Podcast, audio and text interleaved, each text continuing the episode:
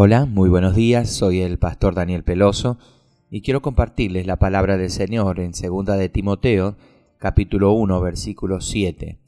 Pues Dios no nos ha dado un espíritu de timidez, sino de poder, de amor y de dominio propio. El libro de los jueces habla de un hombre llamado Sansón, que era tan fuerte que podía matar a un león con sus manos. Tenía una fuerza física como ningún otro ser humano, pero esto no pudo compensar su debilidad interior. Todos tenemos puntos débiles.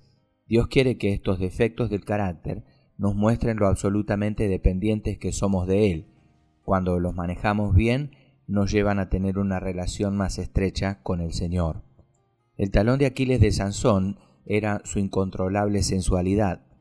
Aunque había sido criado en un hogar temeroso de Dios y tenía un claro llamamiento en su vida, se dio a sus deseos y violó deliberadamente la verdad que conocía muy bien.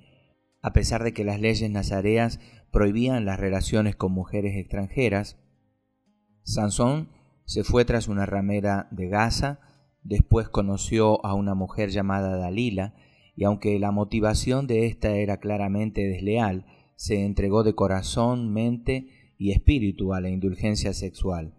Fue tal la esclavitud al pecado que al final permitió que éste dictara sus acciones, aún a costa de su propia vida. Antes de morir, Sansón lo perdió todo, sus fuerzas, su vista y su dignidad. El hombre que una vez lideró poderosamente a su país se convirtió en un esclavo de sus enemigos. ¿Cuál es su debilidad? ¿Es la sensualidad, la inseguridad, el temor, la codicia, el chisme o el orgullo? Cualquiera sea la propensión al pecado, ésta puede arruinar su vida, como pasó con Sansón, o llevarle a la total dependencia de Dios. El resultado dependerá de usted. Señor, bríndame la fortaleza, disciplina y convicción para vencer las debilidades que pudieran alejarme de tus grandiosos caminos.